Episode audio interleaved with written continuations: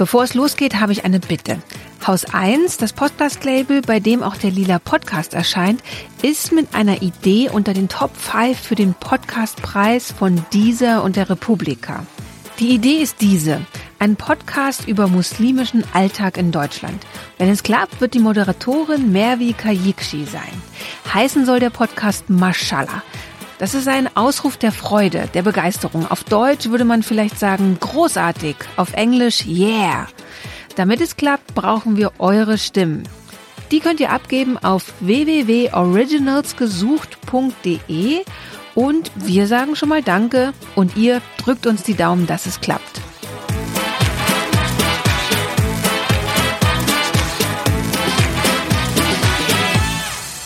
Ja, herzlich willkommen zum Lila Podcast. Ich sitze hier bei mir zu Hause am Küchentisch zusammen mit Penelope Kemikenidu und wir sprechen heute über den Frauenstreik, weil da warst du ja total aktiv dieses Jahr.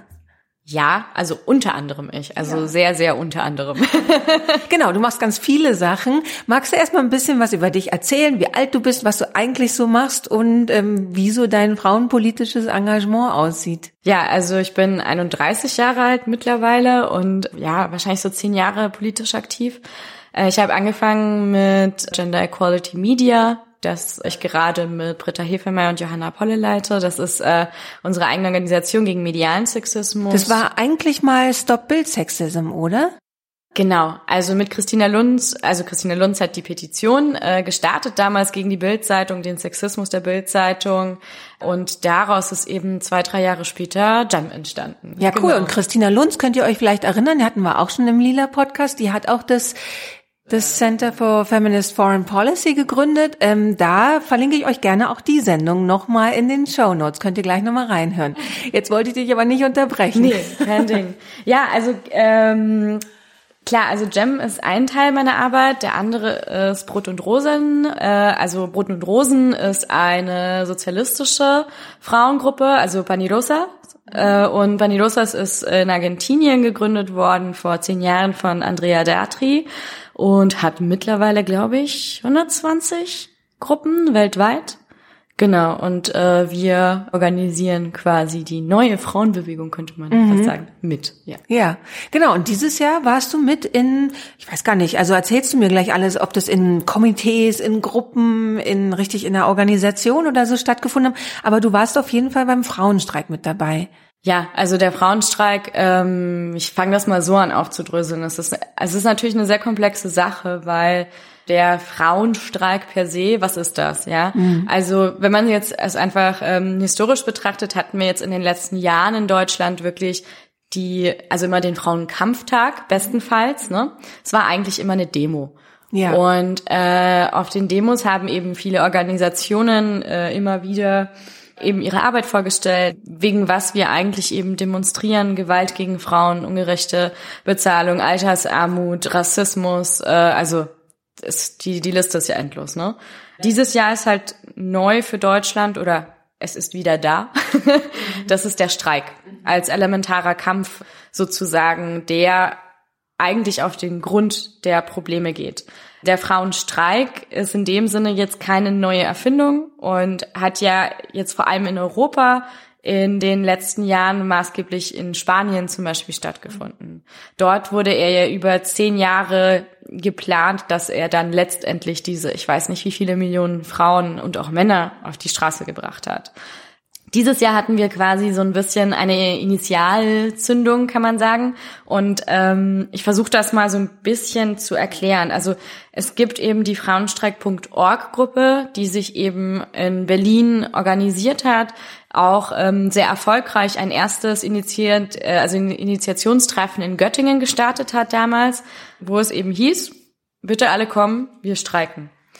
Ähm, natürlich, also das ist ein super Anfang, der aber eben natürlich auch gleichzeitig unsere Grenzen aufgezeigt hat, weil wer konnte kommen, ja? Wer konnte kommen? Das waren äh, vor allem äh, weiße Akademikerinnen, ja. äh, zu denen ich mich auch so halb zählen kann. Also ich bin natürlich als Griechin mit äh, migrantischen Eltern quasi so in der Mitte, aber es waren kaum geflüchtete Frauen da, es waren kaum ähm, eben Arbeiterinnen da, mhm. die eben auch nicht dahin können. Ja, also drei Tage irgendwo mal hinfahren, wer macht das schon? Ne? Ja. Und, Alleinerziehende ähm, ist wahrscheinlich auch so ein Punkt, ne? Absolut, genau. Also ich will nicht sagen, dass diese Gruppen nicht da waren, sondern wer dieses Treffen dominiert hat. Mhm. Und ähm, dort hat man trotzdem versucht, eben ähm, zu, also, also wie soll man sagen, eine Aufstellung zu machen, wieso wir streiken, was alle wieder in ihre Städte mitgenommen haben und dort versucht haben, eben ähm, den Streik zu organisieren. Äh, ab diesem Zeitpunkt bin ich vor allem in München aktiv gewesen. Und ähm, wir haben mit der Frauenstreik München Gruppe, zu der eben äh, Brot und Rosen auch gehört, ähm, viele verschiedene Stationen gefunden, wo wir jetzt eben auch die nächsten Jahre wirklich den Streik organisieren. Was heißt Stationen? Das sind dann verschiedene Gruppen, verschiedene Organisationen oder verschiedene Formen? Also, naja, wo kann man streiken? Also ein Streik ist ja nicht von heute auf morgen da. Und ähm, gerade der Frauenstreik ähm, bringt uns an die Wurzel unserer Probleme in Deutschland. Mhm. Ähm, eine Frauenbewegung so, eine organisierte gibt es momentan nicht. Wir haben viele NGOs, die sich um einzelne Probleme kümmern. Ähm, wir haben Gewerkschaften, die, auch wenn es viele Mitarbeiterinnen, glaube ich, da drin gut meinen, ähm, auch eher eine eine Hemmnis haben zu streiken, im Gegensatz zu anderen Ländern, wenn man jetzt nach Frankreich schaut zum Beispiel. ja. Und ähm, das ergibt natürlich so ein Potpourri von ähm, vielen Gruppierungen, die irgendwie fast was etwas für Frauen machen, aber meistens nicht mit ihnen. Und ähm, es war so, würde ich schon behaupten. Also ich ich bin ja in dieser Szene, sage ich mal, seit ein paar Jahren, dass es schon das erste Jahr ist, in dem vor allem migrantische und geflüchtete Frauen sich wirklich einbringen und auch wirklich ihren Platz einfordern. Und äh, aus dieser aus dieser neuen Mischung heraus konnte man jetzt eben Stationen bestimmen, in denen man überhaupt streiken kann. Also wir haben zum Beispiel mit zwei äh, Genossinnen von uns äh, vor allem also den äh, Streik jetzt im, am Krankenhaus bei der Pflege mit den Hebammen äh, jetzt mhm. gestartet und auch damit Verdi aktiv zum Beispiel äh, versucht reinzugehen. Das muss sich natürlich erst aufbauen. Wir haben ähm, wir haben ähm, Frauen, die äh, in Kindergärten arbeiten. Wir haben Frauen, die eben in ganz anderen Bereichen, also IT arbeiten und sich eben jetzt in ihren Betrieben organisieren wollen. Und das braucht Zeit, das braucht Erfahrung und das braucht Organisation. Und da kommen wir eben zu den Gewerkschaften Du hast es schon ganz richtig angesprochen. Also über 90 Prozent der Alleinerziehenden in Deutschland sind Frauen. Ähm, diese Frauen haben meistens keine Möglichkeit mehr, irgendwo zu arbeiten. Ähm, wir haben Frauen, äh, die, also Frauen sind die Hauptgruppe, die in mittelständischen Betrieben arbeiten, die meistens eben gar keine gewerkschaftliche Betreuung haben.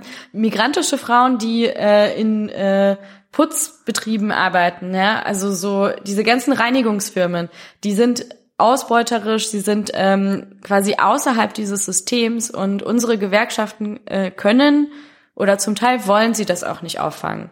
Und das sind alle diese Probleme, die jetzt der Streik ähm, erstmal fassen muss. Mhm, tatsächlich kann ich mir vorstellen, dass es erstmal ein langer Weg ist, um überhaupt so eine Solidarität herzustellen, gerade über die Organisation, also die Gewerkschaften, weil meine Erfahrung mit Gewerkschaften ist, dass die sehr männlich sind zum einen und auch sehr, ich sag mal, systemkonform.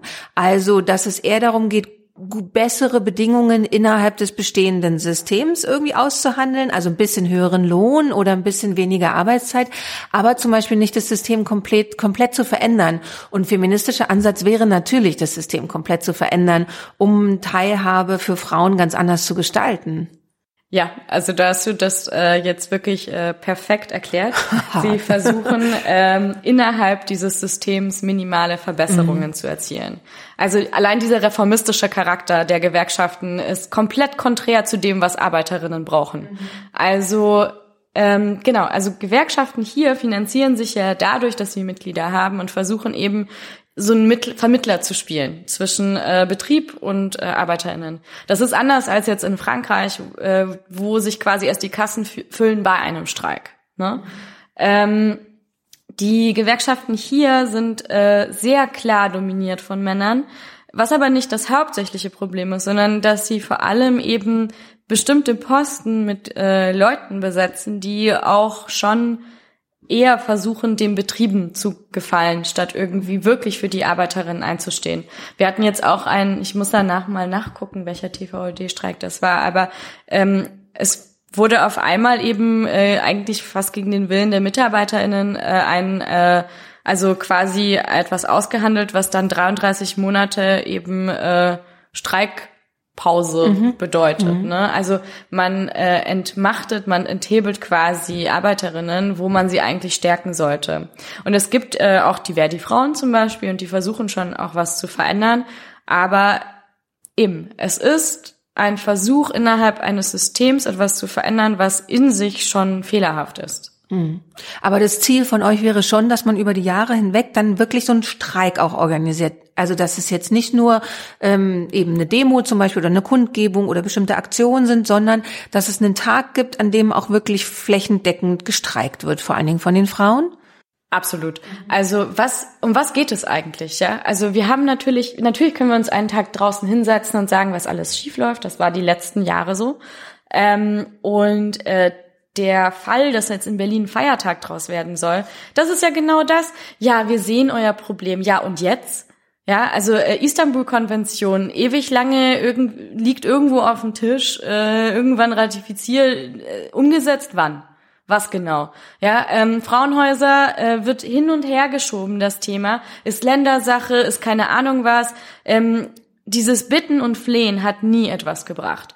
Und wenn wir jetzt zurückgucken, wann Frauen sozusagen äh, Recht bekommen haben, das ist, als sie sich Recht genommen haben. Also die Französische Revolution ist schon maßgeblich von Frauen beeinflusst worden. Und davon, dass sie sich vor die Paläste gestellt haben und die erstmal angezündet haben. Also das stand niemand davon, hat gebettelt. Und was wir jetzt mit diesem Streik wollen, ist ähm, auch alle wieder wach zu rütteln. Also auch Gewerkschaften sind jetzt nicht unsere Feinde. Aber schauen wir mal nach äh, Spanien. Ne? Also am Anfang waren auch alle ähm, äh, Gewerkschaften da und haben gemeint, ja, politischer Streik und was machen wir, was machen wir, können wir nicht, wissen wir nicht. Ähm, naja, als dann aber die, also als dann eben der Frauenstreik, die ganzen Frauen eben so viele wurden, dass sie gesagt haben, wir wollen alle streiken, da mussten die Gewerkschaften mitziehen und das muss unser Ziel sein. Mhm. Der, die Mutter aller Frauenstreiks ist wahrscheinlich Island 1975. Ne? Also neun von zehn Frauen sind auf die Straße gegangen und haben gesagt, so sie arbeiten heute nicht. Und die haben ja vor allen Dingen auch geschafft, dass auch im privaten Bereich gestreikt wurde. Also dass die ganze Care-Arbeit auch bestreikt wurde und dann wirklich einen Tag lang die Wirtschaft einfach stillstand. Also da wurde mussten Fabriken schließen, es gab nur noch Notdienst im Krankenhaus und so weiter und so fort. Und ganz oft, wenn man mit Frauen über diesen Frauenstreik redet, krieg, sieht man so das Glänzen in den Augen und man würde sich das so wünschen. Jetzt ist Island natürlich eine ganz besondere Gesellschaft, ein sehr kleines Land. Die meisten Menschen wohnen in Reykjavik, also man ist sehr dicht beieinander. Man ist wahrscheinlich auch recht gut und schnell organisiert. Ähm, aber das wäre so das Ziel, wirklich auch wahrscheinlich einfach mal die Wirtschaft zum Erliegen zu bringen, oder? Genau. Es heißt ja nicht umsonst, äh, wenn Frauen streiken, steht die Welt still. Ja. Und es ist ein ganz elementarer Punkt, diese mhm. Kehrarbeit. Äh, und es ist auch, wir kommen da wirklich an den Kern der feministischen Problematik. Ne? Also wie willst du Reproduktion bestreiken? Wie willst mhm. du streiken im Care-Bereich, was im Grunde bedeutet, für viele Frauen in erster Linie, wenn sie drüber nachdenken, ich kümmere mich nicht um meine Kinder. Ja. Ne?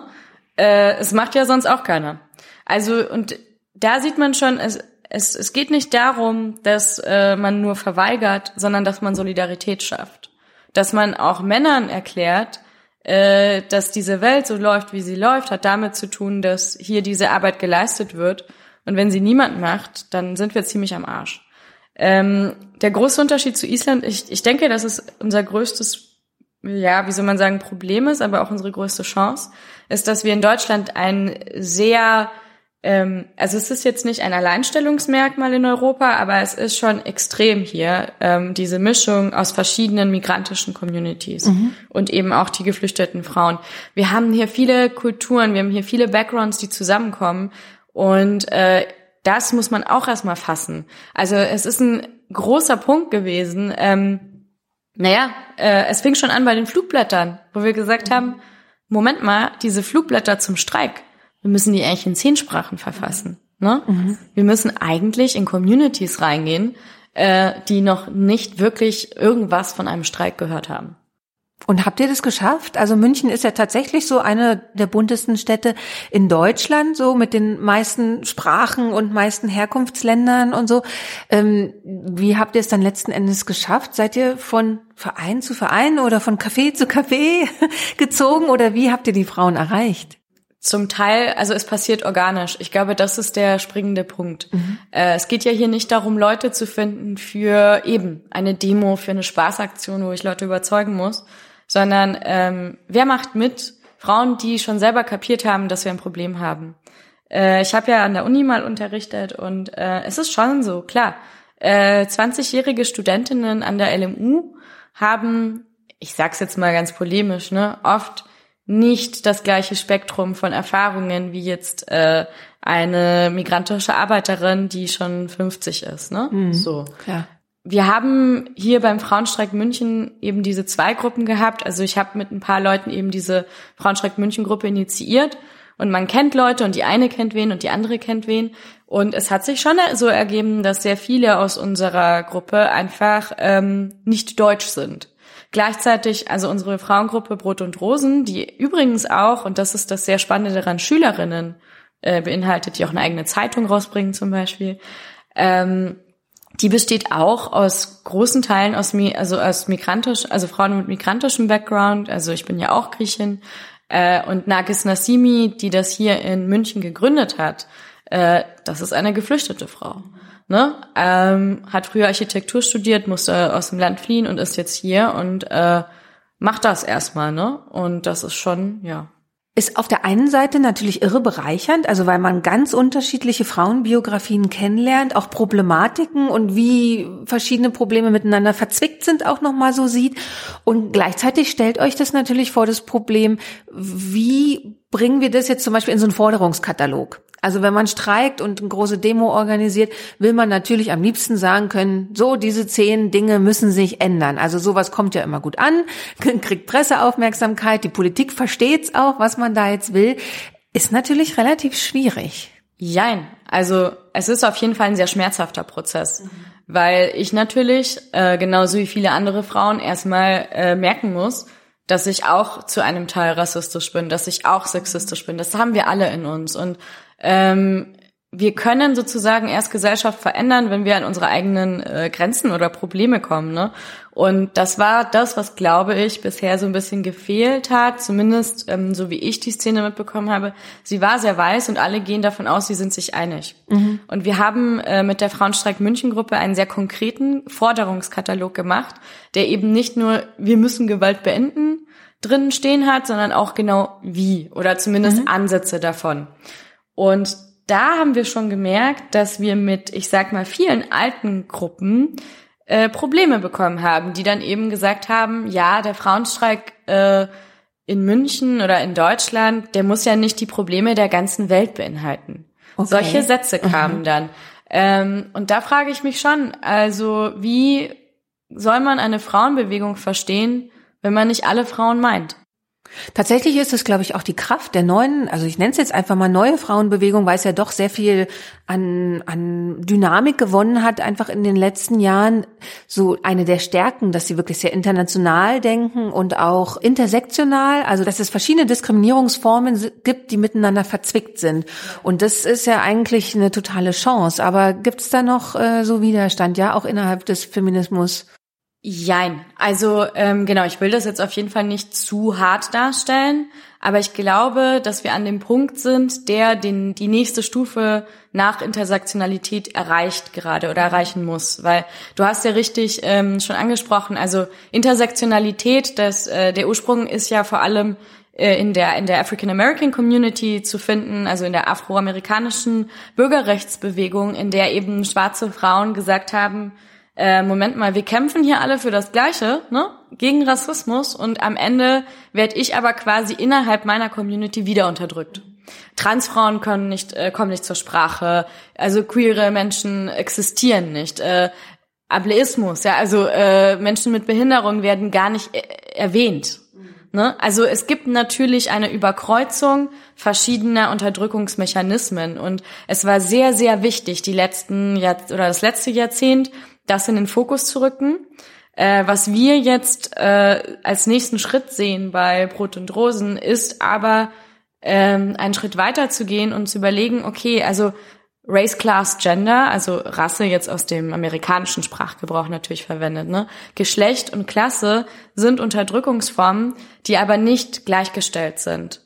Und das ist das, was ähm, der weißen Frauenbewegung jetzt noch fehlt.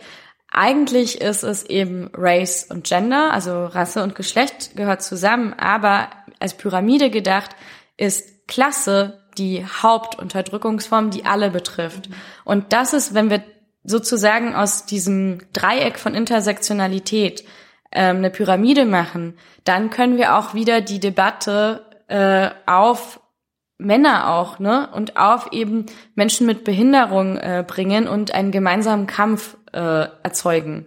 Weil das ist sozusagen das, was so ein bisschen jetzt ähm, uns also Intersektionalität hat uns etwas differenzierter betrachten lassen, hat aber gleichzeitig den Kampf ein bisschen erschwert.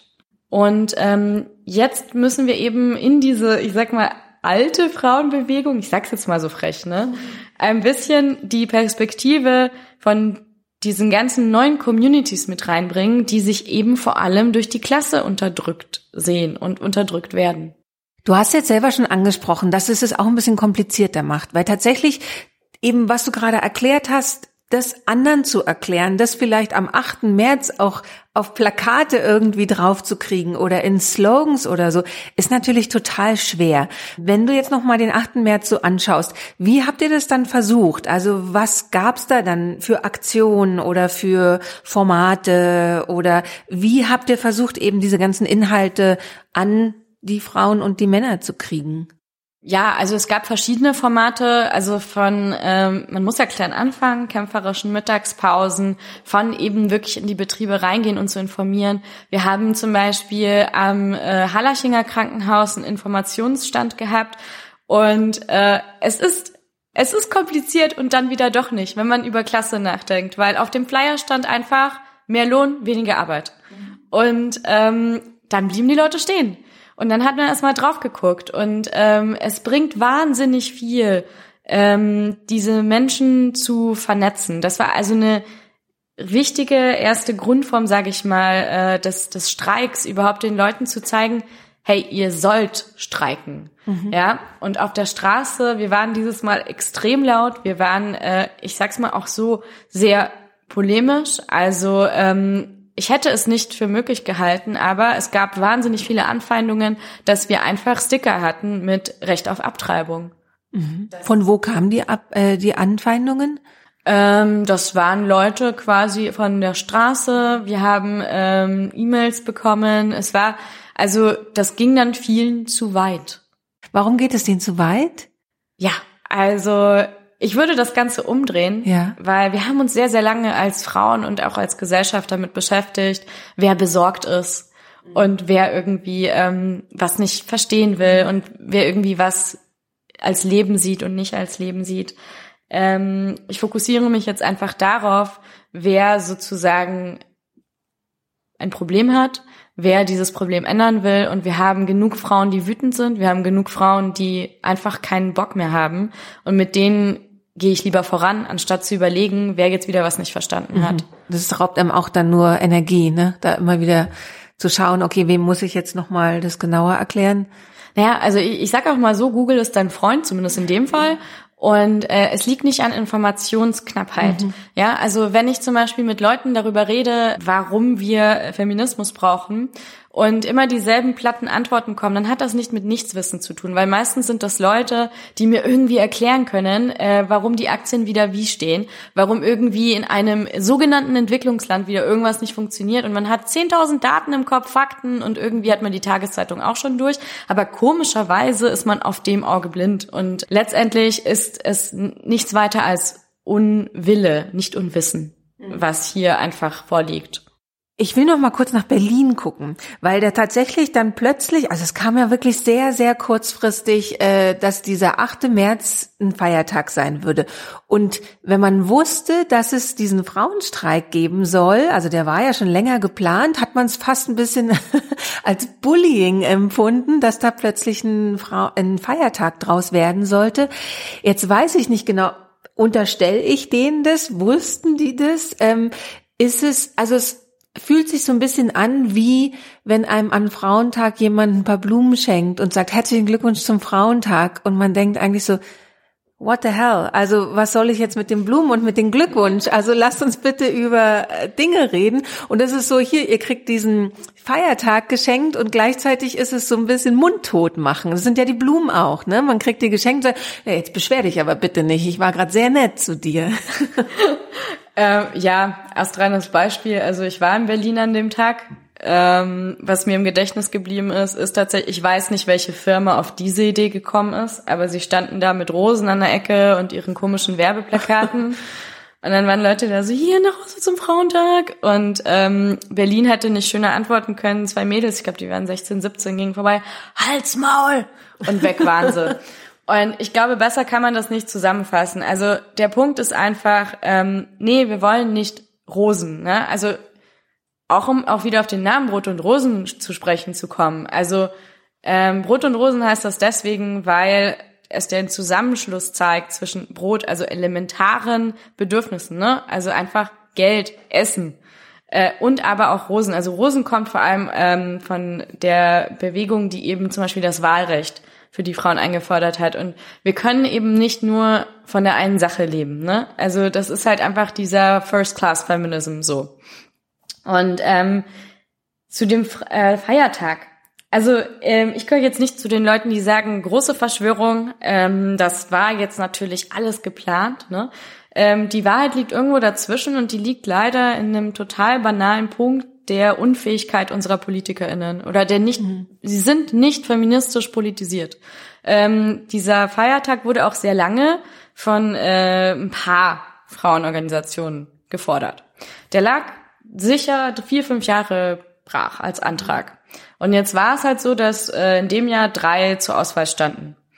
Und äh, dann hat man eben den ausgewählt. Und es haben auch viele Leute mit, äh, ich sag mal, pff, Good Intentions, ja, äh, den ausgesucht, weil sie sich gedacht haben, Mensch, wir machen was für die Frauen. Äh, natürlich hat das äh, sozusagen manchmal den Grund, dass man etwas einfach was Gutes tun wollte. Letztendlich ist es aber schon so, dass von ganz oben, sage ich mal, äh, schon ein Kalkül da ist. Weil wenn wir jetzt einfach auf Europa gucken, äh, die Gelbwestenbewegung, der Millionenstreik in Spanien, äh, was ist da passiert? Macron, äh, übelste Repression, Gewalt gegen die BürgerInnen. Als in Spanien dann eben auch Millionen auf die Straße gegangen sind, äh, hieß es eben auch, wir machen einen Feiertag draus. Ne? Also auch dort versucht man sich gerade dagegen zu wehren, dass ähm, diese Bewegung schon im, im Keim erstickt wird.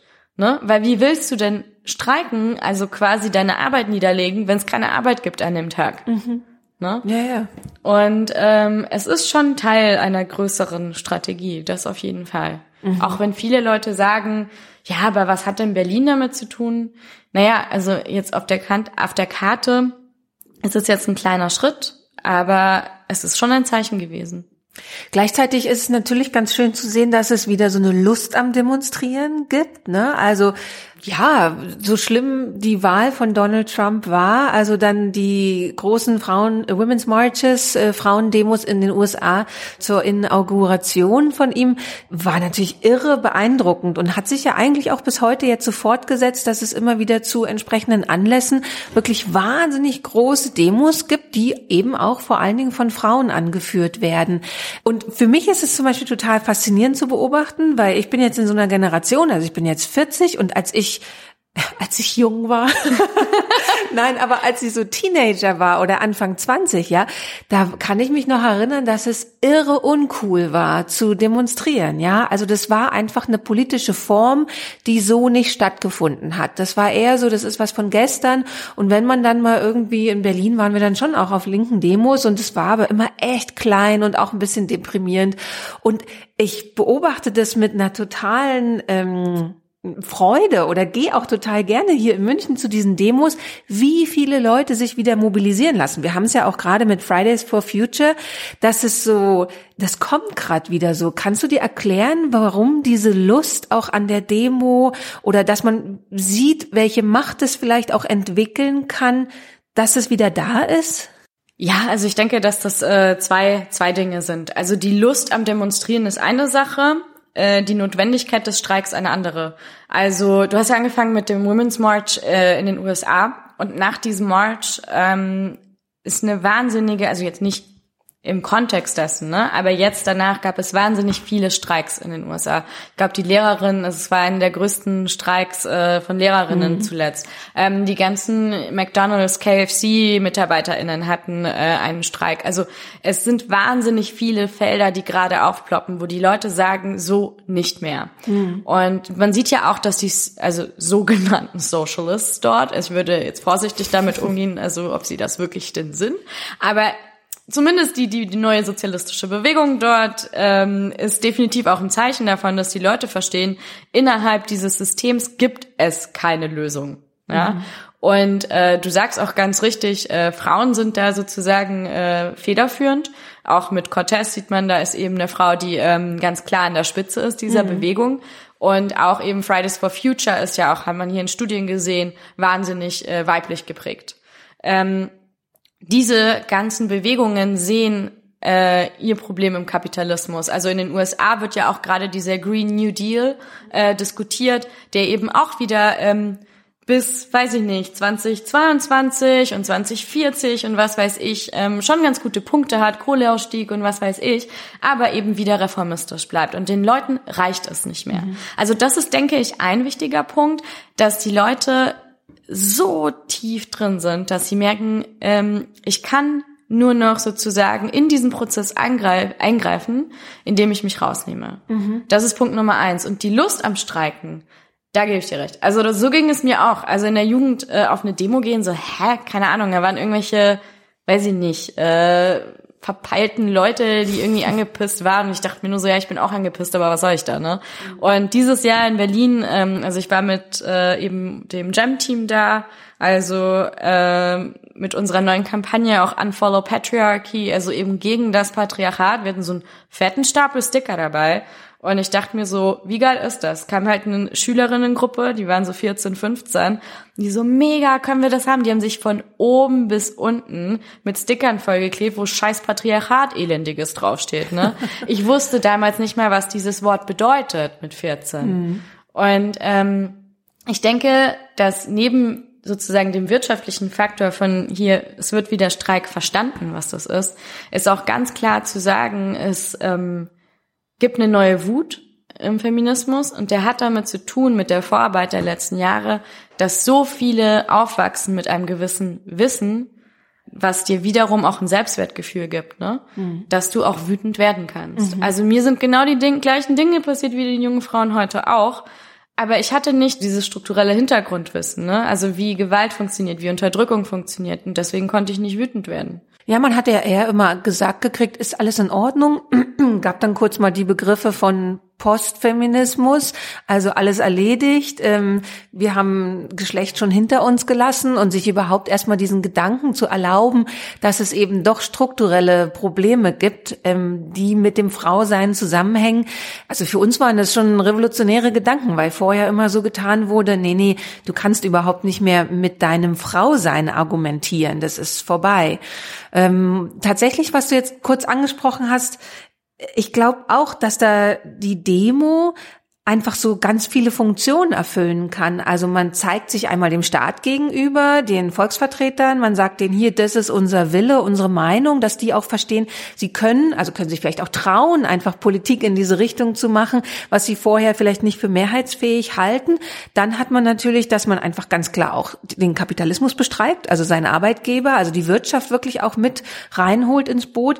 Und was ich dann eben noch so einen interessanten Aspekt finde, den du erwähnt hast, ist, dass es natürlich eine eine irre Vorbildfunktion ist für die neue Generation. Also wie du sagst, man darf wütend sein, man darf auf die Straße gehen, die beschäftigen sich mit Begriffen wie Patriarchat und so, ne? Also tatsächlich ist der Streik wahrscheinlich wirklich so eine Form, die wir unterschätzt haben, einfach ein paar Jahrzehnte lang. Ja, unterschätzt, glaube ich, sagt schon, in welchem Machtkonstrukt wir denken. Weil, also ich nehme mich da jetzt nicht aus, ne? Ich war auch an der Uni. Ähm, zwar habe ich halt auch die ganze Zeit nebenbei gearbeitet, weil es nicht anders ging, aber ich habe eben einen Uni-Abschluss. So. Und ähm, das der Feminismus in Anführungsstrichen in den letzten Jahren von Akademikerinnen gestaltet wurde, hat damit zu tun, dass wir in also meines Erachtens sind das keine politischen Diskussionen, also primär die politischen Diskussionen, die der Postfeminismus führt, sondern philosophische. Und sie sind elementar auch gewesen. Ne? Also eben äh, drüber nachzudenken, was ist Performance, was ist Geschlecht, was ist also ne super wichtig. Aber äh, du hast schon richtig angesprochen, das ist eine andere Ebene als das, was einen Streik anspricht. Und das ist das, was jetzt eben zurückkommt, wenn wir aus dem Postfeminismus und dem intersektionalen Teil ähm, zurückgehen und sagen, okay, es ist eben kein Dreieck, sondern ganz drunter ist Klasse und der materielle Kampf. Hm. Und äh, wir haben eben, das merkt man jetzt in Deutschland, kein Netzwerk, ein feministisches mit Putzfrauen, mit ähm, Frauen, die hier schwarz arbeiten, ne? ähm, die überhaupt gar kein Deutsch können. Mhm. Diese Frauen hatten wir vorher gar nicht in der Debatte. Ja. Und äh, deswegen, also wir hatten nicht jetzt erkannt, dass wir diesen Streik brauchen, sondern jetzt sprechen erstmals diese Frauen, die schon immer diesen Streik wollten.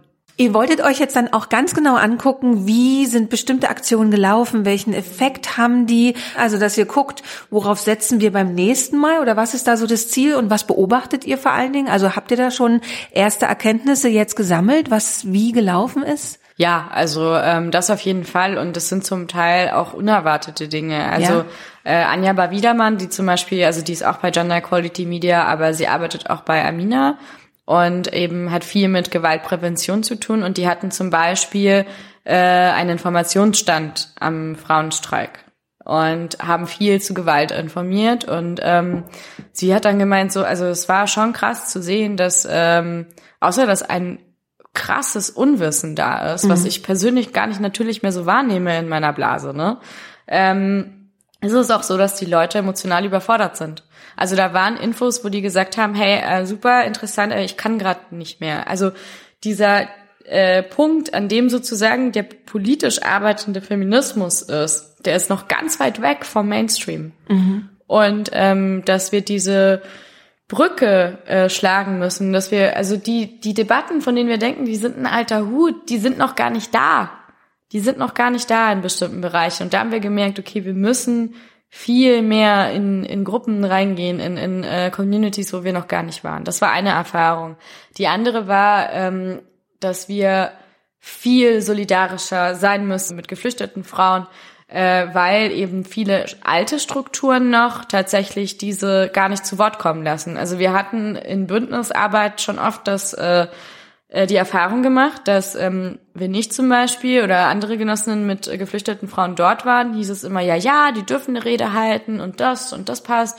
Und in dem Moment, wo sie mal alleine da waren, äh, hieß es, ja, okay, äh, müsst ihr das denn machen? Ach, wir, wir, packen, wir packen euch auch raus, ne? Dann macht ihr das nächstes Mal. Also ähm, ich hätte auch, ähm, ich will mich jetzt nicht naiv nennen, aber ich hätte schon gedacht, dass wir eine gewiss, ein gewisses Level von Kooperation schon erreicht hätten und das haben wir nicht. Mhm. Rassismus ist auch in feministischen Kreisen so extrem, mhm. ähm, dass das ist ein super hässlicher Fleck auf der Landkarte, aber auch den gilt es zu bereinigen. Und was wäre dann da so euer Ansatz? Also sagt ihr, ihr versucht das ganze Jahr jetzt bis zum nächsten Frauenstreik da was ist es dann? Überzeugungsarbeit? Oder also das ist ja natürlich super nervig, wenn ihr hingeht und sagt, ja, ihr müsst die auch sprechen lassen. Oder ähm, was macht ihr dann jetzt in den nächsten Monaten, damit es am nächsten 8. März anders aussieht? Ach, also überzeugen wollen wir da niemanden. Ich halte das genauso wie mit den Abtreibungsgegnern, sollen die halt ihr Ding machen. Ähm, wer interessiert ist, der wird selber merken, dass wir den richtigen Weg gehen. Und äh, die Frauenstreik München Gruppe trifft sich an jedem achten des Monats. Mhm. Also man kann eben äh, das online auch nachgucken und auch kommen, wenn man will. Mhm. Es ist geplant, dass wir zum Beispiel jetzt in München ähm, zu jedem Treffen oder fast jede zweites oder drittes Treffen in ein anderes Viertel gehen um eben auch vor allem Frauen den Zugang zu erleichtern, die eben nicht durch die halbe Stadt reisen können ja. oder wollen. Ähm, wir wollen Kinderbetreuung mit anbieten, so dass wir eben einfach das Spektrum hier weiter äh, weiter fassen. Äh, Brot und Rosen ist zum Beispiel eine stark migrantisch äh, geprägte Gruppe und wir wollen äh, noch viel mehr, auch zum Beispiel mit dem Bellevue Monaco zusammenarbeiten und eben geflüchtete Frauen einfach selber sprechen lassen. Mhm. Ne? Und äh, dann haben wir eben mit unseren Schülerinnen von äh, Brot und Rosen das äh, Druckmagazin. Das äh, bringen die, also richtig krass. Die schreiben selber Artikel, äh, die hätte ich da eben, also da sind wir beim Thema Patriarchat wieder, ne? Und was ist das? ähm, die schreiben eben vom äh, Leistungsdruck in der Schule, aber auch eben Objektifizierung aus einem sehr persönlichen Standpunkt heraus. Äh, wir hatten letztens auch einen Artikel, äh, wie es ist, eben als, äh, naja, ähm, Kind, also als uneheliches Kind heutzutage aufzuwachsen, wo ich gedacht hätte, wo ist da das Problem, ne? Da wird das ähm, nicht nur thematisiert, sondern eben in diesen politischen Kontext gefasst. Und diese Zeitschrift wird äh, an Schülerinnen kostenlos mhm. weitergegeben, auch während der Fridays for Future Streiks. Und gerade diese junge Generation, also nicht nur die, die Frauen, sondern auch die Jungs, ne?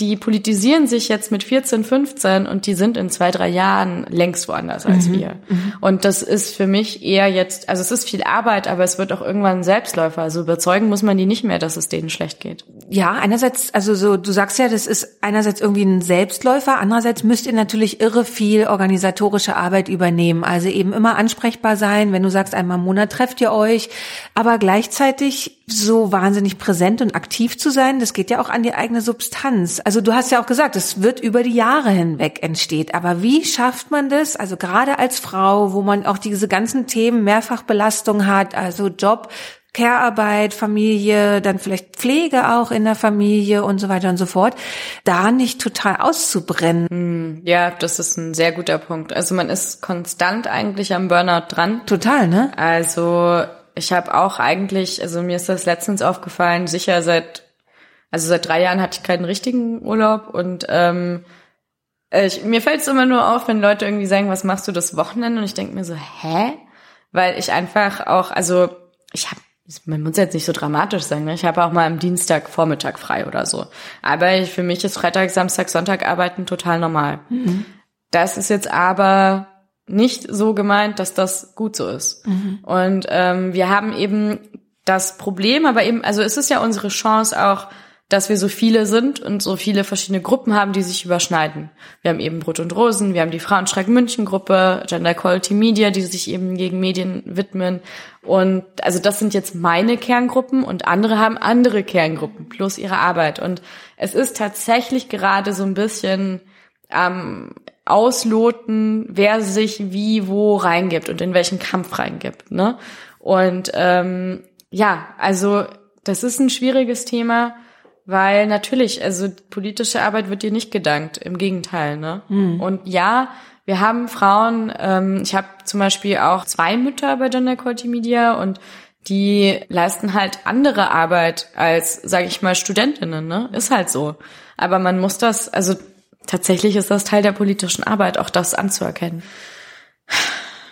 Ja, junge Menschen sind ausgebrannt, wenn sie was Gutes tun wollen, weil die Strukturen, in denen sie meistens eben reinarbeiten, ähm, sehr undankbar sind. Ne? Also wenn junge Menschen was machen wollen, was Gutes tun wollen, dann gehen sie natürlich in NGOs rein. Für den Umweltschutz, für Frauen, für ähm, also Amnesty International macht ja auch wahnsinnig tolle Arbeit und ähm, diese Strukturen sind ja da, weil wir eben ähm, ein System haben, in dem wir sie brauchen. Aber NGOs haben ja innerhalb dieses Systems ihre Grenzen und die Leute arbeiten, arbeiten und arbeiten rein und merken, irgendwie passiert nichts, ne? Und wir haben halt diesen Effekt und den sehen wir schon oft, dass Leute mit 16, 17 reingehen und dann mit 30 irgendwann aus dem Ehrenamt verschwinden, mhm. weil sie halt mit ihrem eigenen Leben zu tun haben, weil sie irgendwie merken, es ändert sich eh nichts und ähm, dieser, dieser reformistische Kampf, ne, dieser Kampf mit, mit, mit Grenzen, das ist auch ein Aspekt, warum Leute ausgebrannt sind und rausgehen, weil mhm. wir eben den Fortschritt nicht schaffen. Und ich denke, dass jetzt der Unterschied da ist oder die Chance da ist, weg von diesem Aktivismus zu kommen und in die Organisation zu kommen. Weil Organisation eben auch Solidarität bedeutet. Und der Frauenstreik in Spanien hat auch deshalb funktioniert, weil die Männer die Kinderbetreuung an den Tagen übernommen haben, weil sie gekocht haben, weil sie geputzt haben, weil sie eben damit die Frauen arbeiten. Mhm andere Arbeit abgenommen haben. Und wir haben gerade, genau wie du sagst, in Deutschland noch das Ding, äh, eine Aktivistin macht halt alles, ne? Die ist noch Mutter und die geht noch arbeiten und dann macht sie dies und das und es wird nicht anerkannt, weil würde es anerkannt werden, würde mir, würde mir was abgenommen werden. Hm. Wird es aber gerade nicht. Dann ist es eigentlich ein ganz schönes Vorbild auch wieder so in den USA, oder? Da wurde ja schon diese also diese ganze Welle, die dann die Women's Marches so kreiert haben, die haben ja auch dazu geführt, dass Frauen sich viel mehr vernetzt haben und in die politischen Ämter gegangen sind. Also bei den Midterms haben wir ja gesehen, wie viele Frauen, also auf demokratischen Tickets, aber wie viele Trau Frauen, auch wie viele diverse Frauen wirklich ins Parlament gekommen sind. Wäre das für Deutschland dann auch so ein nächster Schritt, damit man eben auch ein bisschen aus den NGOs rauskommt und wirklich in die tatsächliche Politik, um Gesetze schreiben zu können, Strukturen wirklich angehen zu können? Ja, also da sind wir natürlich wieder im Reformismus. Also ich halte mhm. natürlich nichts davon zu sagen, macht es nicht. Naja, also es ist nicht so, ähm, dass nur weil wir in einem, sage ich mal, kaputten politischen System sind, es ist nicht die Lösung sozusagen, diese Ämter trotzdem anderen zu überlassen, ähm, die noch schlimmer sind vielleicht. Ne? Aber ähm, Gleichberechtigung werden wir nicht durch ehrliche Politikerinnen in Ämtern schaffen, die einfach in einem korrupten System drin sind. Also ich meine, wir können auch gerne auf den Umweltschutz äh, schauen, wir können aber auch in Frauenrecht reingucken. Ne? Also wo hat es uns denn in der 219a weiter Debatte weitergebracht? Ne? Also wir haben ja, wir haben ja schon genug Frauen da drin. Ähm, und da sieht man auch schon, dass Frauen nicht die Lösung sind. Ja, es gibt rassistische Frauen, es gibt sexistische Frauen.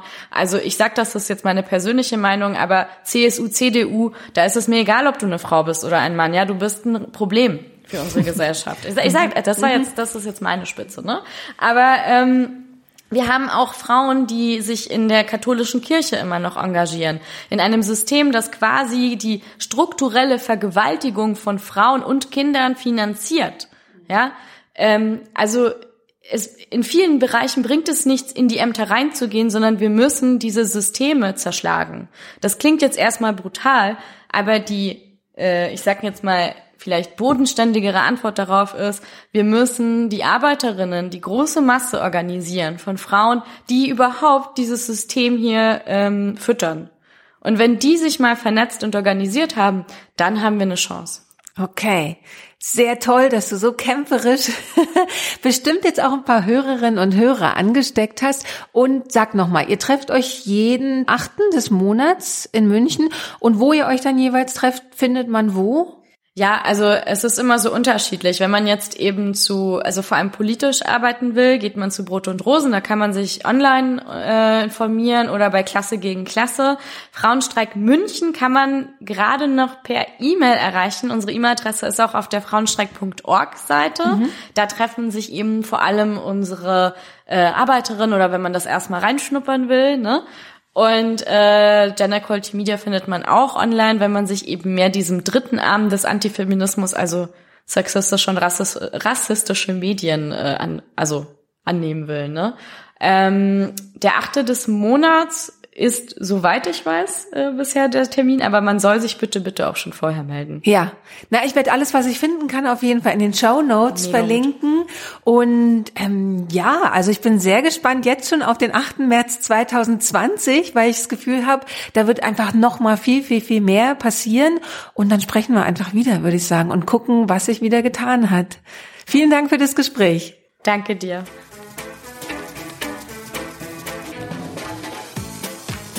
Nächste Woche hört ihr Barbara. In der nächsten Woche gibt es von mir zwei Gespräche rund um die Frauenbewegung. Einmal habe ich mit Annette Gröschner gesprochen. Die hat er in die Vergangenheit geschaut in ihrem Buch 50 Jahre Frauenbewegung in Berlin. Berolinas zornige Töchter heißt es. Ja, und dann gibt es ein Buch, das in die Zukunft schaut. Das ist von Erika Fischer, heißt Feminismus Revisited. Erika Fischer ist Autorin von Amy und Jaguar. Kennt ihr vielleicht das Buch, das ja auch verfilmt worden ist? Und sie schaut in ihrem Buch in die Zukunft der Frauenbewegung. All das also in der nächsten Woche im Lila Podcast mit mir, Barbara Streidel. Das war's für diese Woche. Wir freuen uns wie immer über Kommentare zur Episode auf unserer Webseite www.lila-podcast.de und genauso freuen wir uns über Rezensionen auf iTunes, damit uns noch mehr Menschen entdecken können. Wenn ihr uns finanziell unterstützen wollt, dann findet ihr alle Möglichkeiten dafür unter www.lila-podcast.de slash unterstützen. Habt eine gute Woche. Tschüss.